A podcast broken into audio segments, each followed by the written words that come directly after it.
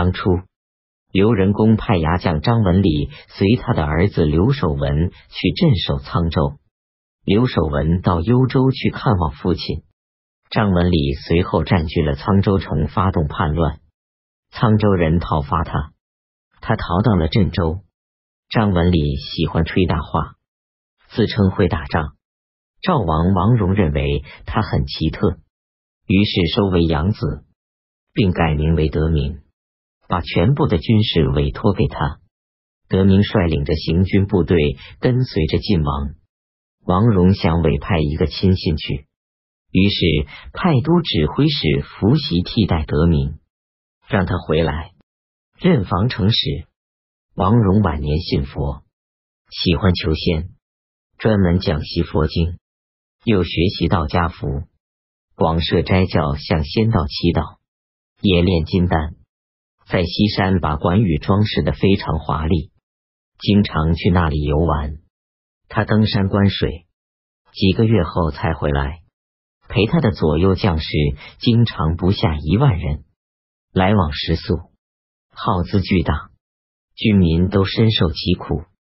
这个月从西山回返，住在胡营庄。石细蒙劝王荣再到别的地方去玩。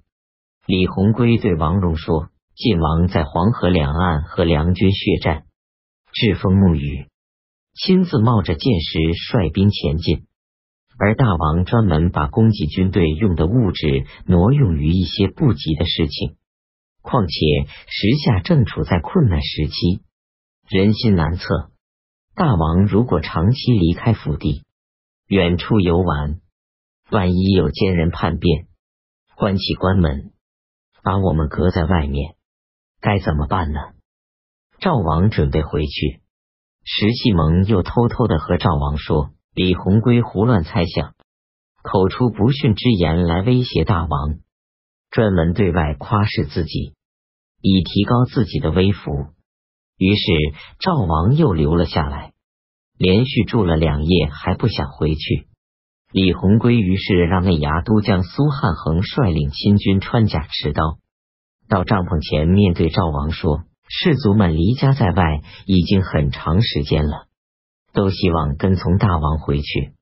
李鸿规因此也劝赵王说：“石细蒙劝大王没完没了的游玩，而且还听说他准备谋害大王，请把他杀掉来向大家认错。”赵王不听，于是卫队士卒大声喧哗起来，杀了石西蒙。拿着他的头到赵王面前诉说，赵王十分生气，也很害怕，于是赶快回到了府邸。当天晚上，赵王就派他的长子副大使王昭作和王德明率兵包围了李鸿规和李矮的住宅，把他的全家全部杀掉。受牵连的有几十家，又将苏汉衡杀掉，拘捕了他的党羽。彻底追究他们反叛的情况。赵王的亲信部队感到十分惊恐。吴国修筑的金陵城落成，陈彦谦将开支账册送给徐温过目。徐温说：“我既然任用你办，我就不再检查核算了。”于是把那些账簿全部烧了。当初闵王王审之呈诏致书，让他的侄儿泉州刺史王延斌兼任平卢节度使。王延斌治理泉州十七年，官民都安居乐业。正好在这个时候，王延斌得到了白鹿和紫芝等祥瑞物品。僧人浩元认为这是王延斌要做帝王的征兆。王延斌因此骄傲放肆起来。他偷偷派人过海去帝王那里纳贡，并请求闵王任命他为泉州节度使。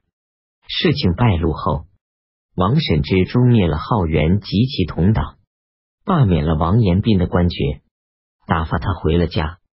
南汉主刘延派遣使者到蜀国去互通友好，吴越王前派遣使者到楚国为他的儿子钱传求婚。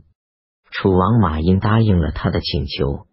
隆德元年辛巳，公元九百二十一年春季正月，甲午初期，前蜀主回到了成都。当初，前蜀主为太子时，高祖王建为他聘兵部尚书高知言的女儿为妃，不受喜欢。为妃入宫后，对高氏更加疏远，把她送回娘家。高之言为此吓得摔倒，吃不下饭死去。为妃是徐庚的孙女，长得很漂亮。前蜀主到他的母亲徐氏那里，见到此女十分喜欢，因此太后就把她留在后宫。前蜀主不愿意娶母亲家族的人为妻，于是假托说是韦昭度的孙女，开始认她为婕妤。后来逐渐升为正妃。前蜀主经常挂起锦缎，围成一个屏幕，在里面击球，往往到较远的地方，而外人不知道。他经常烧香，昼夜不绝，时间长了，又讨厌烧香，改用烧皂荚来改变室内气味。他还把曾伯堆成山的样子，然后在上面做一些宫殿楼观。有时经风吹雨淋坏了，就用新的把坏的换掉。有时在增山上饮酒作乐，一住十来天还不想下来。在曾山的前面挖一条渠，一直通往前蜀主的宫内。有时晚上乘船回宫中，命令宫女们手拿着一千余支蜡烛在前面的船上，脸朝后面站着，水面上如同白天一样明亮。有时在宫中大吃大喝，鼓乐沸腾，通宵达旦。这种情况是经常的。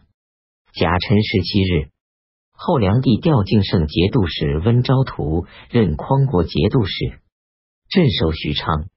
温昭图一向侍奉赵岩，所以他能得到有名的藩镇。前蜀主、吴主曾多次写信劝晋王称帝。晋王把这些书信让他的僚属们看，并说：“从前王太师也曾给先王书信，劝说唐氏已经灭亡，应该自己称帝，占据一方。先王对我说：‘从前天子巡视石门时，我派兵去诛灭了乱臣贼子，当时威震天下。我如果在那时挟持天子，占据关中。’”自己起草赐封九锡和禅让的文告，谁能禁止我？但是我家世代效忠皇帝，常为朝廷立功，我誓死不能这样做。你以后应当全心全意恢复唐朝社稷，小心不要效法这些人的做法。先王对我讲的话，好像还在耳边，这种建议我听都不敢听。说完就哭了。